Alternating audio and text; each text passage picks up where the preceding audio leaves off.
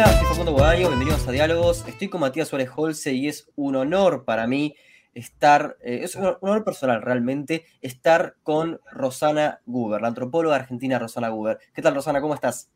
¿Qué tal? ¿Cómo están? Muchas gracias.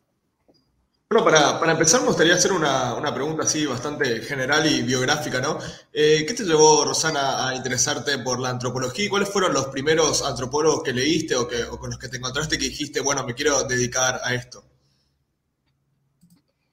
Eh, a mí me parece que en general, o por lo menos algunos, por los procesos son muy diferentes, pero en general... Eh, en mi caso al menos, las decisiones se van tomando de a poco, se van tomando también por cuestiones casi, digamos, ambientales en relación a eh, el ambiente en el que vos estás, eh, tu casa, tu época. Em, y mm, bueno, mis padres eran muy sensibles a lo que era, digamos, las distintas formas de vivir de los pueblos en el mundo, eran también muy viajeros. Este, y yo tenía mucha relación, además, bueno, también tenía este, abuelos inmigrantes, de manera que eh, la relación con otros lugares era muy presente en mí y después, eh, nada, uno va aprendiendo, aprendiendo cosas. Este, a mí me interesaba mucho la geografía humana porque no sabía que existía la antropología, la antropología no era, creo que tampoco es una materia de la secundaria, de manera que llegás a la antropología porque conoces a alguien o porque mirás alguna guía del estudiante, no sé, lo que fuera, pero en esa época no era muy habitual. Generalmente la antropología era una segunda o tercera alternativa. La mayor parte de, mis mayores antropólogos eh, habían llegado a la antropología después de otra exploración. No fue ese mi caso, yo a mí me interesaban las cuestiones de los pueblos eh, y quería conocer cómo vivían estos mundos, lo que se llamaba en esa época las culturas. Y cuando supe de eso, gracias a Manuel Sadowski, que era una persona muy de mi casa, porque este, mi madre eh, también era matemática como Sadowski, eh, bueno, finalmente él me dijo ah, que a mí lo que me interesaba no era geografía humana, sino antropología social y nada, empecé a hacer antropología social. Y en cuanto a los em, a las lecturas, eh, las lecturas llegaron después.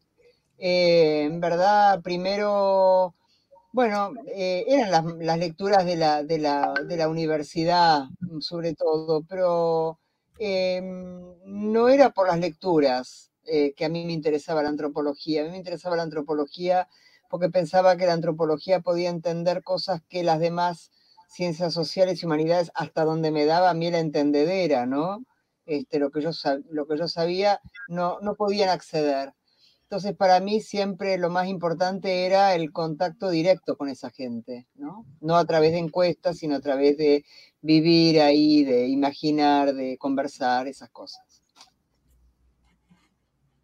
Sí, Matt, ¿querías, comentar algo, Matt? No, sí, sí, querías seguir. Sí, es que, Rosana, bueno, siguiendo, digamos, tu, texto este, canon, digamos, este, que sería El salvaje metropolitano, que todos hemos leído, en mi caso en el, en el grado, y bueno, fue un texto que me marcó profundamente. Y con el correr del, tiempo empecé a preguntarme cuáles eran tus bases epistemológicas, ¿no? Porque es un texto que no escribiste a tus 20 eh, años, sino que hubo una maduración intelectual importante, en el sentido de con quiénes estabas discutiendo, eh, cómo pensabas la antropología en ese momento, eh, y al mismo tiempo te contrapongo, eh, o, por lo menos siempre lo hice, a este, Carlos Reynoso, quizás en términos de que para vos la antropología tiene una, una relación muy fuerte con la, con la etnografía, mientras que para Reynoso tiene mucha relación con la teoría antropológica. Bueno, Claro, las preguntas vienen formuladas de una manera que parece que uno se vincula con una especialidad o con un oficio, con una senda de vida que pareciera venir de una elaboración intelectual. Y no era eso lo que nos guiaba a los jóvenes en aquellas épocas. Yo entré mm. en la facultad en el año 75, pero eh, veníamos de una, de, un, de, de, una época, de un clima de época donde se discutían las cosas, donde se pensaban las cosas de maneras muy distintas, ¿no? Em, fíjate vos que, por ejemplo, esta pregunta que hace Facundo, el salvaje metropolitano, yo lo escribí, no lo escribí a los, eh, o sea, vos me decís que no tenía 20 años, yo prácticamente empecé a escribir el salvaje metropolitano en mi cabeza eh, cuando empecé a hacer mi primer trabajo de campo importante. Y mi primer trabajo de campo importante fue en 1985. Yo tenía, eh, no, 1982, y yo tenía 25 años ahí. claro. Entonces no es que yo estaba discutiendo con tal o que yo tenía, digamos, eh, cuáles eran mis bases epistemológicas, digamos, yo estaba buscando y en verdad a mí lo que me parecía importante era eh, escribir algo sobre trabajo de campo pensado desde, eh, por lo menos desde la Argentina, qué sé yo, o sea, toda nuestra literatura sobre trabajo de campo venía de, Europa y de Estados Unidos, y además no toda Europa, era inglés, fundamentalmente, había algo francés y fundamentalmente norteamericano. Em, nosotros no teníamos nada con ejemplificaciones nuestras, con pensamiento nuestro. Y eso es lo que a mí me, invitó. Y mi interés era mostrar que el trabajo de campo era importante y era posible, y era, y era, era trascendente, y cambiaba la perspectiva. Eh, sobre, eh, claro, por supuesto que yo no, tenía la menor idea que existía Cardoso, eh, digo, Reynoso, y y bueno, él tiene otra mirada de sobre las cosas y eh, no es el único para quien lo más importante es la teoría. Para mí lo más importante no es la teoría, para mí lo más importante es eh, verdaderamente estar en un, o sea, uno aprende teoría. En general la gente no sabe muy bien para qué aprende teoría, pero sabe que todo el guiso se resuelve con la teoría. Eh, para mí en antropología eso está por verse. Yo no estoy de acuerdo con que es solamente la teoría y creo que, em, bueno, eh, en, esa época en la Argentina había muy pocos antropólogos que trataran eh, cuestiones, como se llamaban en esa época, gracias a Eric Wolf, eh, las sociedades complejas. Había bastantes antropólogos que eran, se autoascribían como etnólogos y que eran los, em, los profesores que teníamos en la facultad que trabajaban con población, indígena, pero no había mucho que muchos que trabajaran con otro tipo de población. y prácticamente no había nada que trabajara, por ejemplo, con lo que en esa época era tan importante que la población obrera, tampoco con la cuestión política, no nada. Entonces, este, había una tal cantidad de, presunciones, había tal cantidad de prejuicio, por ejemplo, todo lo que era el peronismo, ¿no? Que es lo que abordó después algún grupo de antropología política, este, eh, qué sé yo, después lo trató directamente Fernando Balbi, pero un tiempo antes de Balbi lo había trabajado Federico Neyburg. Y además había trabajado, el, había trabajado el peronismo y había trabajado también el peronismo en el mundo académico. Entonces, eh, eh, no había nada de eso. Yo no, no, no, no polemizaba con nadie. Yo lo que quería mostrar era que la antropología era una forma distinta de conocer nuestra realidad y que nuestra realidad era desconocida. En esa época no había, eh, la, digamos, la gente que hacía antropología era mínima, porque además en general las promociones eran mínimas, pero la antropología tenía muy pocos graduados, muy pocos practicantes, ¿no? Y no había prácticamente antropología social. Los antropólogos sociales, la mayoría se habían ido de la Argentina y no habían vuelto y no iban a volver también. Y yo conocía a muchos de los que se habían ido. ¿no? Entonces, bueno. Sí, para responder esta pregunta me, interesó mucho ese ambiente de época ¿no? que, representaste. Eh, me gustaría saber eh, qué cambió ¿no? al día de hoy en el ambiente académico de la antropología, de eso que venías mencionando, es decir, hoy en día hay más eh, reivindicación del trabajo de campo, hay muchos más antropólogos que antes, o la cosa no cambió tan radicalmente. Sí, claro, cambia porque en esa época vos tenías cuando yo ingresé solamente había dos carreras, dos licenciaturas de antropología en el país en el año 75. En el año 75 habían cerrado Mar del Plata, habían cerrado Salta y estaban cerrando eh, Rosario. La única que había de antropología social que permaneció afortunadamente fue Misiones. pero en la zona donde yo vivía, yo vivía en Capital, siempre viví en Capital, este, había la de Capital y la de La Plata, y eran dos orientaciones muy diferentes. Entonces vos para hacer antropología social te tenías que ir a misiones, yo no me, no me podía ir a misiones. Entonces, este... En la e, facultad de la UNAM, ¿no? En Posadas. ¿Era la facultad de la UNAM de Posadas? sí, claro, la única, sí. Este, ahora vos tenés eh, carreras de antropología en Buenos Aires, La Plata, Rosario, Córdoba, Salta, Jujuy, Catamarca, eh, Río Negro, Bariloche fundamentalmente, Olavarría y Misiones. Y además tenés cátedras de antropología en todas partes. Entonces, eh, es mucha, mucha gente, ¿no? Es mucha, ah, y San Martín, obviamente, ¿no? Este, la UBA y, San Martín. Este, con lo cual, imagínate, con la cantidad de gente que se licencia, con además la introducción de la maestría, que no existía en esa época. Entonces vos pasabas de la licenciatura al doctorado si ibas a hacer carrera académica.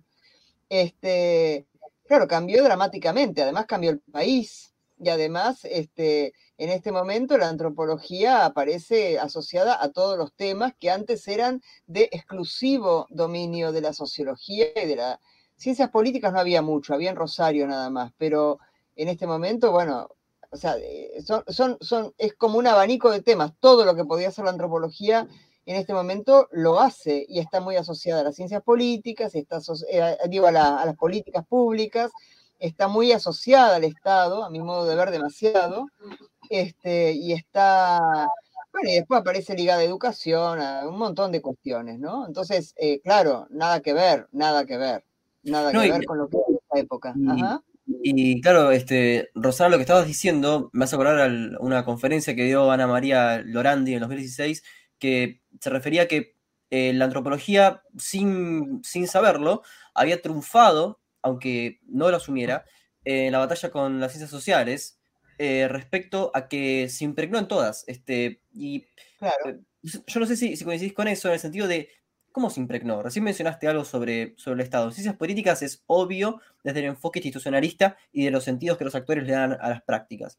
En sociología quizás solo por etnografía o por sociología de la cultura. O sea, ¿cómo ganó esta batalla la antropología siguiendo este planteo de, de Lorandi? Lo ganó por el trabajo de campo. Por eso Porque en las ciencias sociales se dieron cuenta que no, no estaban conociendo a la gente. O sea, que una encuesta no te da cómo piensa y cómo hace la gente. Y sobre todo un país que cada vez fue más informal, además. O sea, la Argentina era un país muy estatal y muy en blanco comparado con el resto de América Latina, salvo Uruguay. Ahora es un país mayoritariamente en negro, que no lo conoces a través de las estadísticas, lo conoces pateando la calle, ¿viste? Conversando con la gente. Y bueno, eso es lo que es. Es por eso que ganó. y, además, no tan inconscientemente. Yo soy absolutamente consciente que la antropología, a través de la etnografía, impregnó a todas las ciencias sociales. En este momento eh, lo, podrán llamar eh, los estudios sobre subjetividades, lo pueden llamar estudios cualitativos, lo pueden llamar como se les dé la gana, pero la verdad que la etnografía este, entró en todas las ciencias sociales al modo antropológico, eh, no porque la gente sea antropóloga, sino porque trata de alguna manera de imitar. Las preguntas que nosotros hacemos no son las preguntas de las ciencias sociales, pero la verdad que me parece que, este, que eh, sí, totalmente. Eh, ganamos la batalla. Vamos a ver, qué sé yo, no sé. Pero ahora viene toda la cuestión digital, ¿no?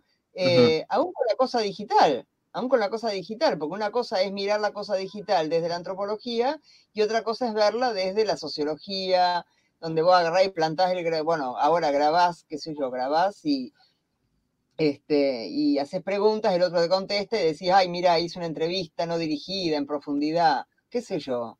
Pero em, sí, sin duda, la antropología, no sé si ganó la batalla, pero que eh, se metió en todas las ciencias sociales y las humanidades de una manera eh, que no era pensable en aquella época. Y eh, yo creo que mi generación tuvo muchísimo que ver con esto no fue por arte de magia, fue realmente nuestro trabajo, fue nuestra capacidad de instalar maneras de mirar, maneras de trabajar y maneras de preguntarnos. y después de preguntar a la gente, pero primero de preguntarnos, de hacernos preguntas a nosotros, ¿no? Quizás, Rosana, esto sea claro para, los antropólogos y bueno, me incluyo, pero creo que hay dos preguntas acá. Eh, ¿Cuál es la pregunta antropológica que define, este, que vos decís, bueno, ahora está lo digital? Está bien, cualquier persona que quizás no conozca a la antropología podría decir, sí, bueno, en la sociología también se analizan, eh, poner un discurso de un youtuber. ¿Cuál sería la, diferencia de una pregunta antropológica al analizar, supongamos, este youtuber imaginario que tengo en, en la cabeza en este momento. Bueno, esas cosas las hace mucho este, Elisenda Ardébol, ¿no? Que es una catalana que trabaja hace mucho tiempo, este, mucho antes de la cuarentena, ¿no?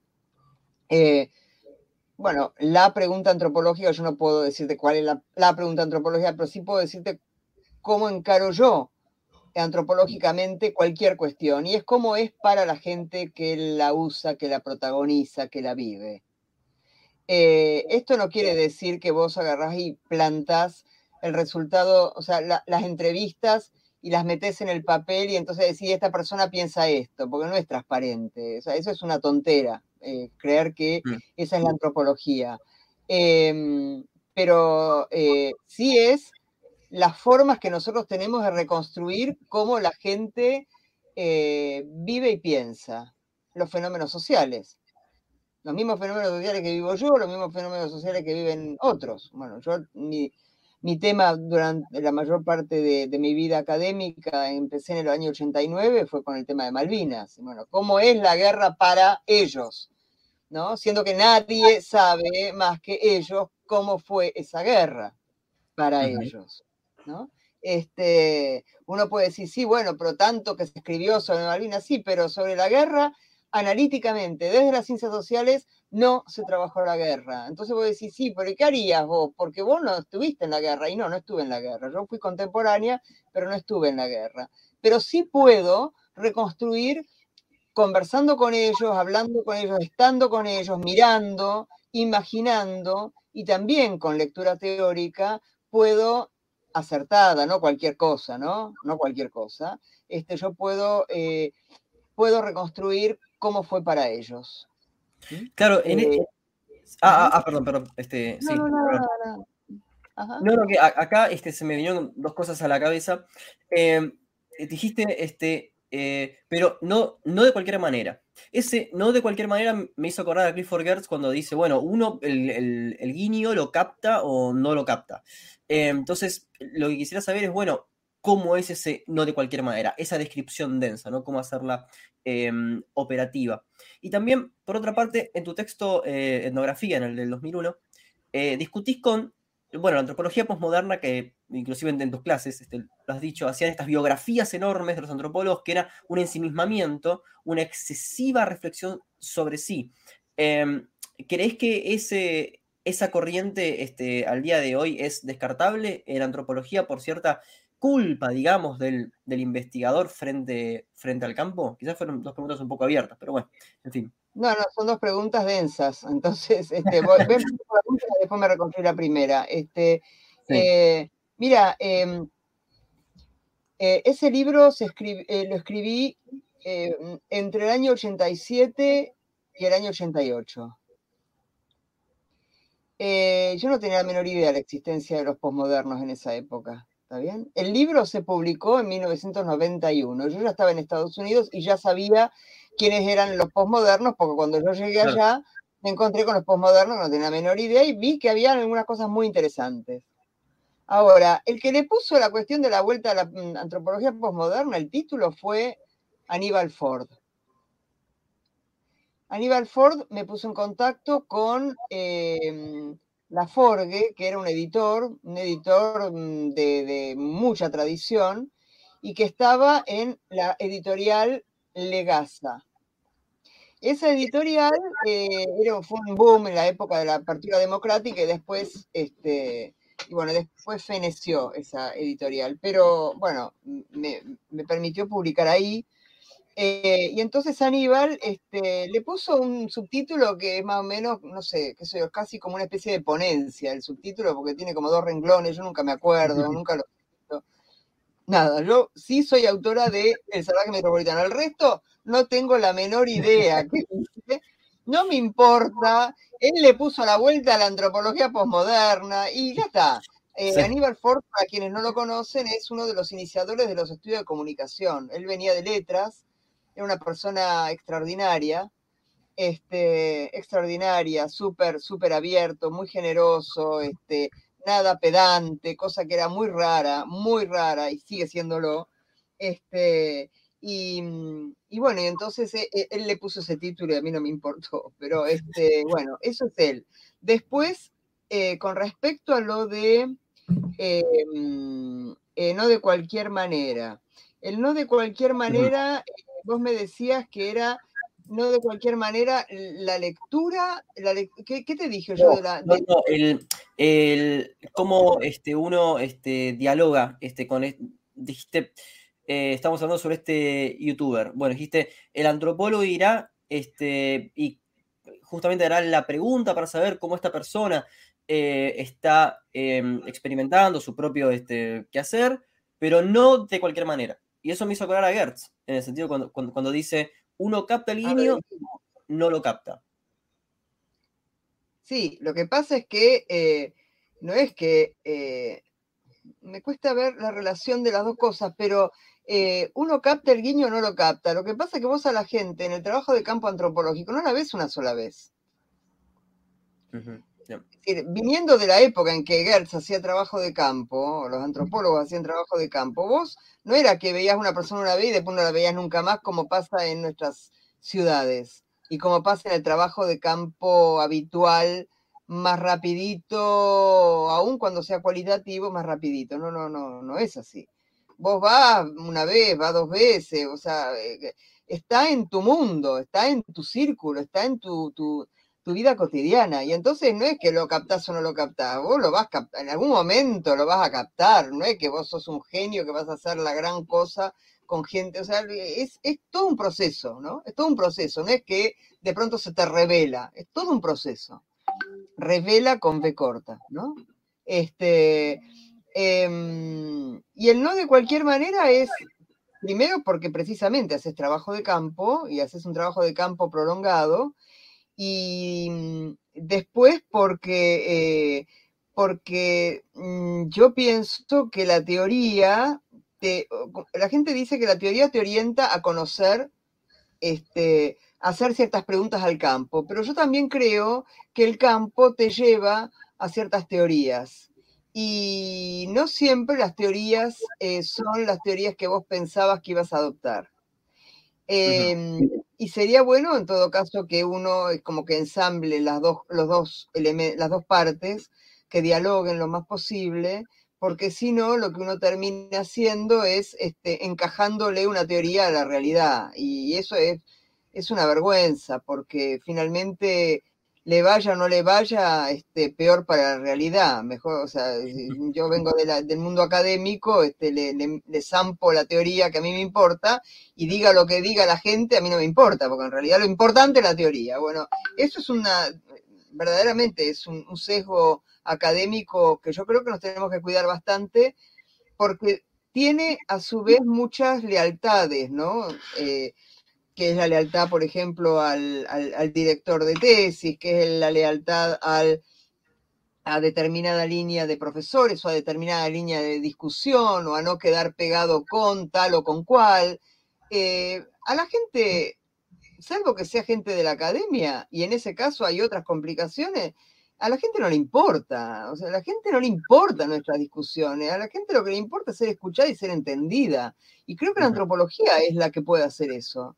Eh, pero no lo hace por instalarse en, el, en, el, deber ser teórico, sino por, por, por amasar la teoría con el campo.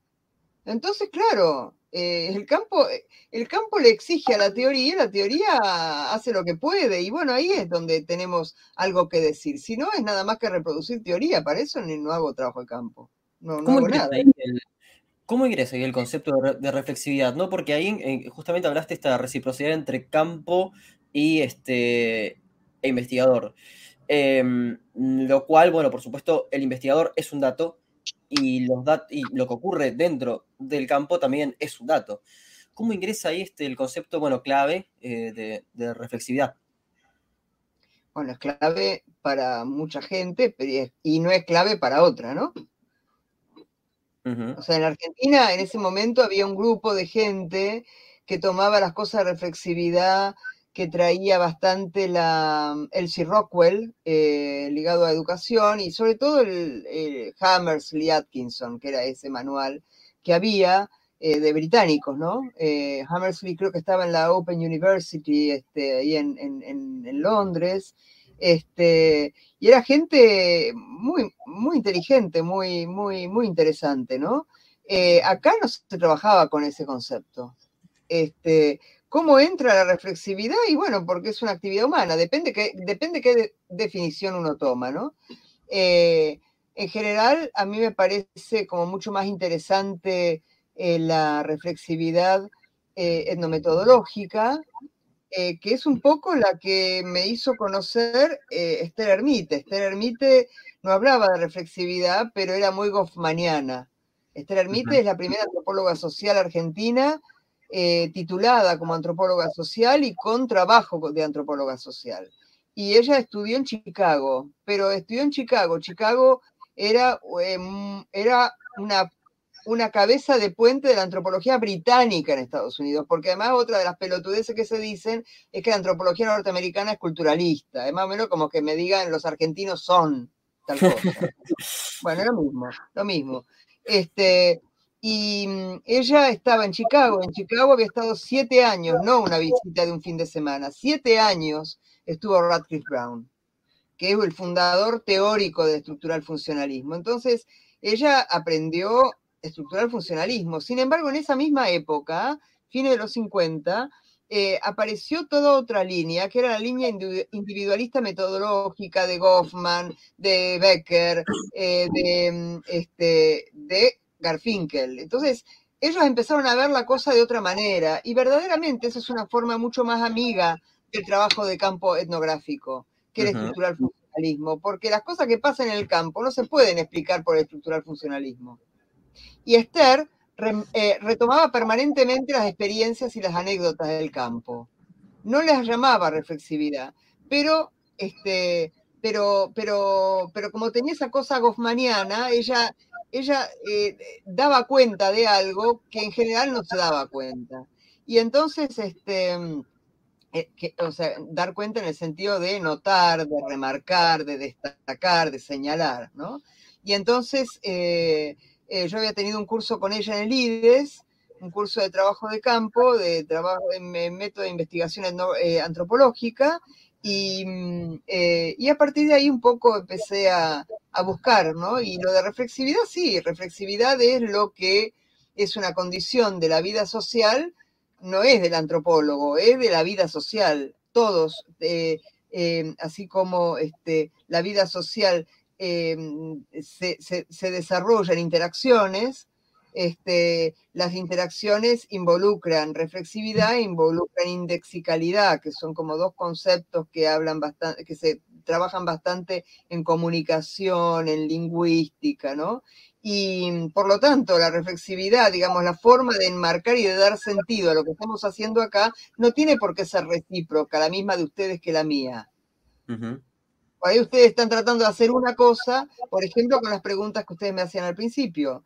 ¿Cómo pensaste? ¿Con quién discutías? Y yo digo, no, pará, pará, pará. La cosa es como mucho más de la vida, ¿eh? por eso dije, de la vida, ¿no? De la vida, del ambiente, de la época. Bueno, eso, son, eso es un arreglo de reflexividades. Es una puesta en, en, común, o sea, ver si podemos desarrollar una reflexividad propia de esta, este, de esta interacción, trayendo cada uno en su mochila la propia, porque no puede ser de otra manera. Ahora, cuando a mí me dicen, bueno, pero entonces, este, y en la investigación, y claro, en la investigación es, es lógico, porque el investigador está haciendo investigación, pero la gente no está haciendo investigación con uno, porque la gente no sabe lo que es la antropología y no tiene por qué saberlo. Lo mismo con la sociología o con cualquier, eh, con cualquier disciplina, ¿no? Entonces, este, nos tenemos que poner de acuerdo. Y yo quiero conocer a la gente, de manera que yo tengo que conocer la reflexividad de ellos. Ellos no tienen por qué conocer mi reflexividad, pero yo sí necesito conocer la reflexividad de ellos. Es decir, cómo ellos han sentido a esa interacción. ¿A quién le están hablando? ¿En carácter de qué me están hablando? ¿Qué es lo que pretenden? ¿Qué es lo que buscan? ¿Qué es lo que quieren que se escuche? ¿Qué es lo que no quieren que se escuche? Todas esas cosas. Claro, y para ahí me interesa saber más o menos cuáles fueron tus lecturas más influyentes a la hora de ir construyendo esa metodología con la que encarás los, los, trabajos de campo. Más o menos estuviste respondiendo ahí la pregunta con algunos autores, por ahí pueden ser algunos docentes, pero bueno, como bien decías, a la hora de, de encarar un trabajo eh, de campo hay ciertas, ciertos métodos, no se puede hacer de cualquier manera, ¿no? Hay que evitar ciertos sesgos, evitar quizás eh, prejuicios, etcétera. Es decir, eh, requiere, requiere una forma de conocimientos prácticos de alguna forma sistematizado. A la hora de, eh, de elaborar esa, esa, metodología o de encarar ese trabajo con cierta metodología, ¿cuáles consideras que fueron tus, tus mayores influencias? Puede ser, como, como dije antes, intelectuales eh, internacionales o, o, docentes o otros eh, compañeros, otros eh, antropólogos con los que estuviste trabajando, ¿no? que te fueron orientando para, para, encarar tu, tu, labor. Claro, pero yo no estoy de acuerdo con ese planteo. El trabajo de campo no se hace de cualquier manera, sin duda no se hace de cualquier manera. La pregunta es cuál es la manera. Mm. ¿Quién te indica cuál es la manera? La gente a mi modo de ver, la gente. O sea, Vos podés tener. De la interacción, digamos, con el. Con el sí, este claro, es lo que te estoy diciendo de la reflexividad, porque el instrumento de conocimiento sos vos. Y vos tenés que aprender de la gente y cómo la gente conoce y qué es lo que hace para conocer. Por ejemplo, eh, yo quiero hablar, venimos haciendo algunas entrevistas, pero entrevistas más bien como ubicando cómo fue un combate en Malvinas. ¿no? Así te voy a dar el ejemplo de hace dos horas. Entonces, eh, vamos eh, conversando, el equipo en pleno, por Zoom, vamos con, porque hay gente que vive en diferentes lugares, vamos conversando con eh, distintas personas que ocuparon determinados lugares en el combate. Jefes de sección, eh, subjefe de regimiento, digamos. Entonces, hago un llamado a una de las personas eh, que estuvo ahí y que estuvo defendiendo una de las laderas de ese monte. Y le digo si podemos conversar. Yo lo conozco desde la primera época en que yo empecé a trabajar el tema. O sea, yo lo conozco desde 1990 y me lo reencontré hace poco. Entonces él me conoce porque me reconoció. Y entonces le digo, bueno, podemos este, conversar por Zoom con el equipo, qué sé yo. Y me dice, mira, yo no. Eh, la gente que me entrevista, que es. O sea, la primera cosa es, yo no soy la primera que lo entrevista. Claro, sí, sí. Segunda cuestión. Yo le digo siempre, viste, eh, yo con la pantalla no puedo, ¿no? Tiene que ser una cosa presencial, porque porque, porque así tomamos mate, porque, porque es distinto, ¿viste? Porque además cuando uno cuenta, pasan cosas también con uno, y uno, a uno le pasan cosas, y yo no puedo estar hablando con la pantalla. ¿Y sabes qué? Tengo que ir a verlo. Uh -huh. Y por ahí hay otros que se esconden en la pantalla. Esto me está diciendo muchísimo de esa persona. Me está diciendo casi todo de esa persona porque me está diciendo dónde se ubica esa persona. Sobre todo porque va a hablar de combate. Y el combate no es por Zoom. ¿De acuerdo? El combate es en presencia. Y cuando te matan, te matan la carne, te matan la circulación de la sangre. Cuando matan a alguien al lado, vos miras al lado y ves a una persona que está aullando de dolor. No es por Zoom, no es película. Dicho así, con tanto dramatismo, estoy diciendo cómo conocemos. Y yo puedo tener la gran ínfula de la academia y no entender un pomo de la, del combate. Y el combate es cosa jodida. Si no, mirar por televisión Ucrania, ¿ok? Entonces, por supuesto, claro. Sí, sí. ¿eh? No, no, no, no, no es, que, es que pensé que, que, que, ibas a hablar sobre. No, bueno, sobre entonces, no, entonces, e, esto, esto es una cosa importante porque cuando se dice cómo uno conoce, cómo uno se acerca, eh, eh, y cómo uno planifica, sí, sí, sí, sí, pero no, no, no, no tanto poder a la academia, ¿viste? No tanto poder al investigador. El investigador, en, en, mi concepción, obviamente, no estoy hablando de mi concepción, no estoy hablando de cómo deben ser las cosas, ni siquiera estoy diciendo si la hago bien o mal, no me importa. Creo que algo bien hago, algo bien hago. Digamos, la gente que se lee en mis textos se reconoce. Hmm. Y cuando no se reconoce, me advierte, y como además se lo muestro antes de publicarlo, entonces me advierte, y yo trato de interpretar lo que me está diciendo en términos de el conocimiento que yo pensaba que tenía y que en realidad tengo que replantear. No como que me están controlando y supervisando, que es la forma más estúpida de, concebir la cosa, sino que realmente me están haciendo eh, señalamientos importantes para mi concepción. ¿no? Esta es una cuestión. Y la otra cuestión es, sí, claro, por supuesto, yo he leído, este, debo haber leído bastante, pero bueno, eh, em, después vino Bourdieu y los postmodernos, pero yo acá leí bastante Hammersley, leí algunos brasileros también, porque ya los brasileros empezaban a escribir sobre estas cosas, pero bueno, eran las cosas, eh, era Esther Ermite, eran las cosas sobre Em, también Berreman, ¿no? Esas, porque no había mucho en esa época de trabajo de campo escrito, por nadie. Entonces, cuando uno, había algo, qué sé yo, había un volumen este, de un tipo Roy Ellen. Más allá de eh, los clásicos, ¿no? Estamos hablando fuera, fuera de los, clásicos. No tan clásicos, porque había libros que realmente eran libros que estaban empezando a salir, había Burgess, por ejemplo, que era también una, una compilación. Eh, Howard Becker escribía, digamos, todos ellos escriben sobre trabajo de campo, eh, porque después vino Bourdieu con la invitación a la, sociología eh, reflexiva. los, los posmodernos sí, pero ya son de mi época norteamericana, y yo escribí El salvaje metropolitano antes de irme a Estados Unidos. Eso es notable, porque yo llegué a Estados Unidos con una posición y podía entender de qué se hablaba, a pesar de no tener la menor idea de los posmodernos. Lo cual muestra que a veces, cuando nosotros pensamos con nuestra propia cabeza, la cosa funciona. Funciona. Eh, cuando nosotros eh, pensamos a partir del campo, obviamente tratando de entender teóricamente, porque yo hice, digamos, este libro pensando en eh, digamos, cuál era la concepción de conocimiento que yo estaba teniendo, que evidentemente trataba de no ser empirista, es decir, no ser la receta, cómo se hace un buen trabajo de campo. A mí nadie me indicó cómo hacer. Este, este libro, El Salvaje Metropolitano, está hecho sobre la base de mi trabajo de campo en una villa miseria de este, Avellaneda. Entonces yo rescataba eso y, y realmente había laburado en campo. No, no publiqué ninguna etnografía, sobre esa villa, pero sí lo usé para el salvaje metropolitano. Entonces, yo fui aprendiendo cómo era con la gente. Yo qué sé, no, no. Bueno, eso, ¿no? Ahora, ahora. Respuesta. Sí. Perdón, Matt. Sí, no, no, que dije que quedó más que clara la, respuesta a la pregunta. Se entendió, se entendió perfectamente.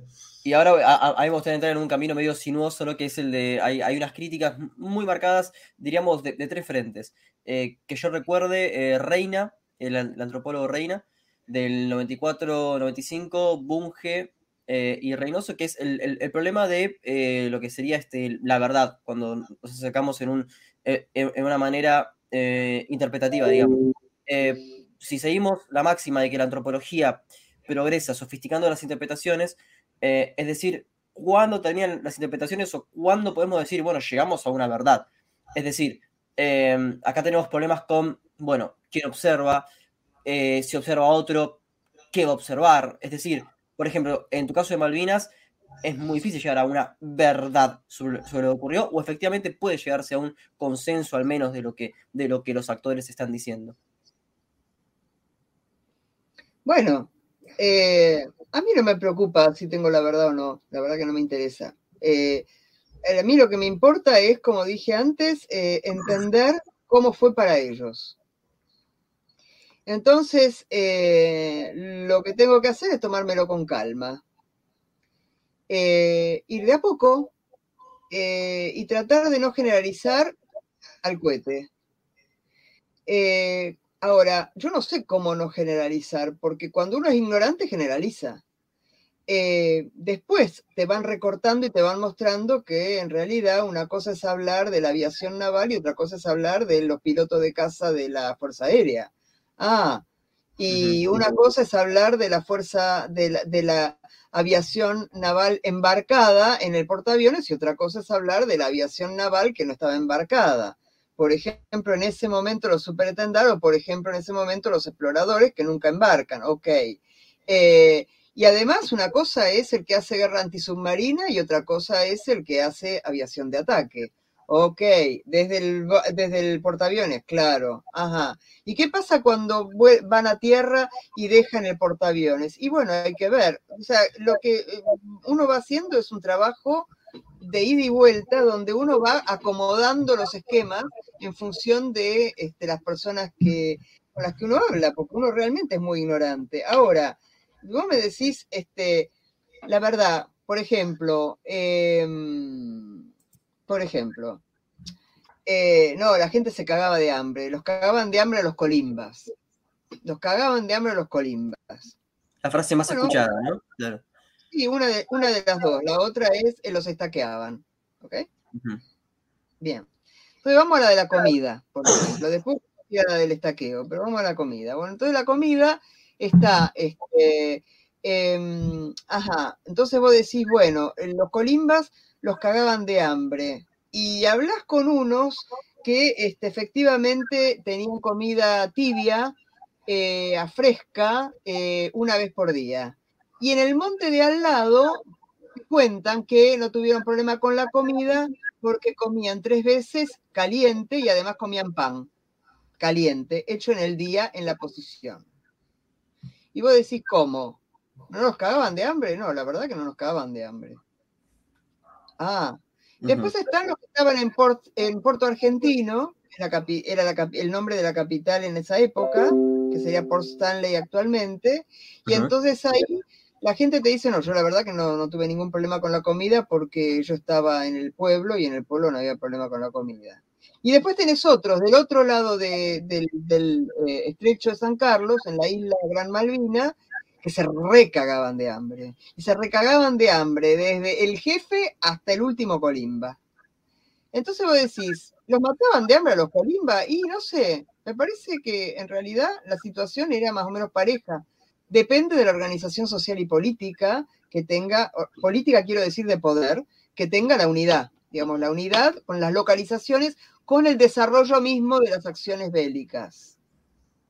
Entonces, desde la generalización moralizante, cagaban de hambre a los colimbas, yo me voy a estudiar qué pasó con la comida. Y con la comida pasaron muchas cosas y dependían de muchos factores. Eh, ¿Es eso una muestra de que los militares hicieron todas las cosas bien? No, no tiene nada que ver con bien o mal. Estoy hablando de cómo se manejó la cuestión de la comida. Entonces, el tema de la verdad, si hay verdad, si no hay verdad, si está bien, si está mal, no, no, eh, porque la verdad en general está muy relacionada con la moralización, o sea, si estuvo bien, si estuvo mal, hicieron bien, si, hicieron mal. Nadie sabe qué es lo que pasó, o sea, a, nadie le importa demasiado entender la realidad militar y sobre todo la realidad militar de esa época, porque ya está tomada la posición de parte de la academia. Entonces, a nadie le importa estudiar la cuestión militar de esa época, la cuestión militar militar, en un, en un teatro bélico internacional. A nadie le importa. Entonces, claro, viste, ya está. O sea, mando, mando, mando una afirmación digo, sí, es verdad que se cagaban de hambre. Sí, claro, puede ser que en algunos lugares se cagaran de hambre. Decime dónde, en qué época, en qué momento del desarrollo de la campaña. ¿Entendés? Entonces, cuando vos empezás como a circunscribir y a, localizar. Yo siempre pensaba, claro, pero entonces yo me meto a hacer trabajo de investigación sobre Malvinas y que voy a terminar justificando todo. No es un problema justificar, no es justificar, es una cuestión de entender y entender las reglas de lo castrense, de lo militar, sobre todo en la localización propia de un conflicto bélico. Y está.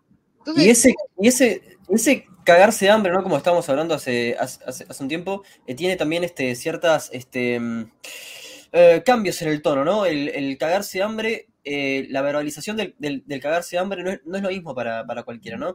Em, cagarse de hambre puede ser algo positivo también, ¿no? ¿Cómo, cómo podrías este, ver eso, ¿no? Exactamente, claro, exactamente. Depende del oído, reflexivamente, ¿eh? En la reflexividad depende del oído con el que te estoy escuchando. Vos me estás hablando de algo que fue verdaderamente arriesgado, eh, que muestra toda tu, muestra tu coraje, que muestra cómo, cómo de pronto creciste de golpe. Y, la, y, yo te puedo estar escuchando poniendo esta cara como diciendo, pobre.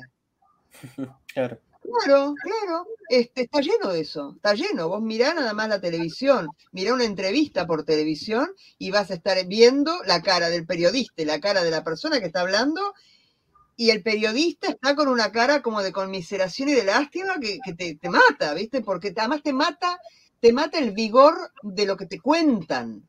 bueno, paternalista, ¿no?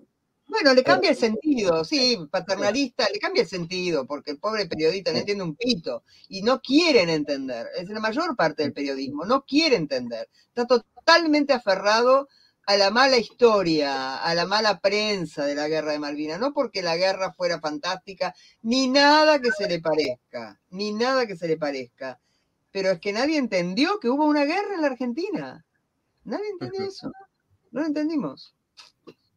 Y para ir cerrando, este, Rosana, pues sabemos que tenés poco tiempo.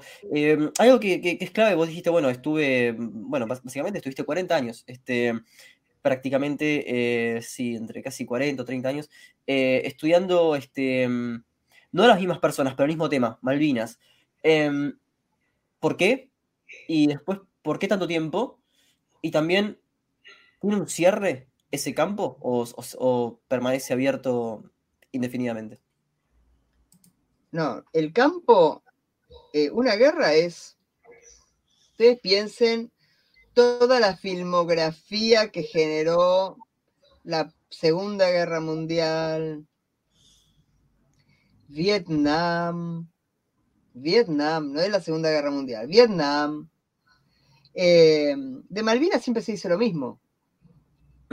Eh, y como dije antes, de la guerra la academia no se ocupó. O sea, del tipo en operaciones no se ocupó nadie.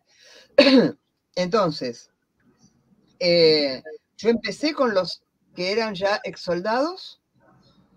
Después escribí algunas cosas sobre cómo las tres fuerzas habían, eh, recordaban Malvinas a los 10 años de ocurrida, en el primer décimo aniversario. Y después empecé a trabajar con los pilotos de A4B Skyhawk de la Quinta Brigada Aérea de Villa Reynolds, San Luis, Fuerza Aérea. Después pasé a la Armada, o sea, a la Marina. Y yo particularmente me metí especialmente con los aviadores navales para poder comparar, que es una actividad que hacemos mucho los antropólogos. Estamos permanentemente comparando. No para ver quién hizo bien las cosas y quién mal, sino para ver diferencias. Y mm, ahora estoy con dos combates terrestres en Malvinas. Eh, no me va a alcanzar la vida para investigar Malvinas, porque cuando uno hace buenos laburos, hace, eh, termina en buenas preguntas. Siempre preguntas nuevas sobre Malvinas, entonces, siempre preguntas nuevas. Obviamente, la de la comida es un ejemplo. Nadie que trabajó sobre la comida. Nadie. Y no entendés por qué nadie trabajó sobre la comida, porque nadie trabajó sobre la comida. Eh, una cosa es que vos digas, sí, porque los cagaron de hambre o porque los estaquearon, el tema de los el tema de, el tema de la disciplina, del disciplinamiento y del castigo, tampoco se trabajó. Se sentencia y se habla en general, ay, los estaquearon a los soldados, los torturaban. ¿Por qué torturarían a un soldado? ¿Por qué quién, quién lo haría? ¿En mérito de qué? ¿En qué ocasión? ¿En qué época? ¿Haciendo qué cosa? ¿Cómo vive el soldado eso? ¿Cómo lo vivían los, camaradas? ¿Lo tomaban como tortura? ¿Lo tomaban como un disciplinamiento, por ejemplo, cuando este, un soldado se duerme la tercera vez en la guardia y entonces lo castigan? La tercera vez en la guardia, o sea que cuando vos estás haciendo guardia, en general es porque puede llegar a venir el enemigo. Y si vos no estás despierto, el enemigo te hace mierda. Entonces, ¿qué tenés que hacer con ese soldado? Explicarle, mira, por favor, este, comportate, estamos en guerra, ¿no? Comportate, tenés que estar despierto, por ejemplo, primera vez, segunda vez, tercera vez. Y esos eran los militares, no fusilaron a nadie, ni siquiera se fusilaron a los propios militares, los cuadros, los oficiales o suboficiales que arrugaron, que también por supuesto los hubo. No hubo un fusilado la gran, el, gran cuco de, la dictadura no fusiló a nadie en eh, Malvinas. ¿Por qué pasó eso? Viniendo de quien venía. hay un montón de preguntas para hacer, montón. Eh, entonces, bueno, por ahora sigo trabajando. Bueno, Rosana, sé que bueno, estás este, con poco tiempo, pero hay que, esta pregunta es homogénea para cualquier invitado. Eh, nos gustaría que recomiendes un libro para las personas que nos están viendo en YouTube este, y una canción para quienes nos estén escuchando desde Spotify. Puede ser eh, totalmente a, su disposición, no, tiene que ser un libro sobre algo o una canción sobre algo, sino simplemente la que se le venga a la mente. Eh, una, un libro... Cualquiera, cualquiera, sí. Em, un buen libro, bueno, nada, podría hablar sobre Malvinas. Un buen libro es Los viajes del Penélope. Es un libro de Roberto Herscher. Es uno de los. Eh, es el Penélope era una goleta de origen creo alemán que fue a parar a Malvinas, que era, bueno, de un kelper que lo lo expropió la Armada que estuvo en la guerra. Y después, por supuesto, quedó allá en, eh, Malvinas y siguió siendo de un Kelper. Es una, un muy buen, muy buen texto. Eh, y una canción, yo no conozco los nombres de las canciones, yo no conozco el nombre de las canciones, pero pondría Patria. Patria es una canción hecha este, de una con la letra, con la poesía de una, este, de una ucraniana eh, que se llama Julia Prisulski, eh, se llama Patria, y lo canta eh, Laura Albarracín. Así logro dar con, con el texto. definición de la patria, puede ser que se llame. No sé si se llama definición de la patria, ¿puede ser? No sé, Prisulski, el apellido es una ucraniana que mm. vino a la Argentina, te lo mando, te lo mando, te la mando la canción. Dale, dale, buenísimo. Buenísimo. Te la mando. Muchísimas gracias, te la, Te la mando, te la canto, lo que quieras. bueno, Rosana, muchísimas gracias por tu tiempo. Realmente fue un placer. Este, para mí, bueno, bueno una, de los nombres más importantes en la, en, la antropología este, argentina y la, latinoamericana, hispanohablante. En serio, gracias, Rosana, Rosana, por tu tiempo. Muchas gracias a ustedes dos. Un beso. Chau, chau.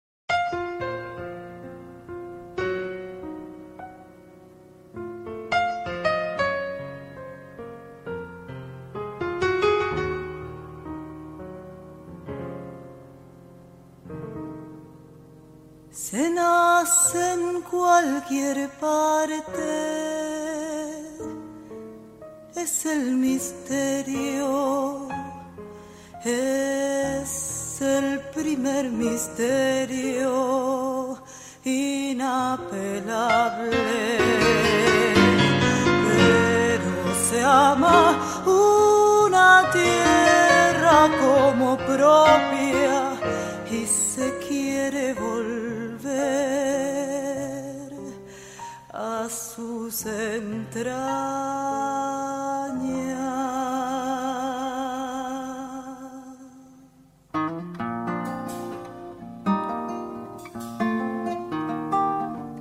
allí donde partir es imposible, donde permanecer es necesario, donde el barro es más fuerte que el deseo de seguir caminando, donde las manos caen bruscamente y estar arrodillado es el descanso donde se mira el cielo con soberbia, desesperada y áspera,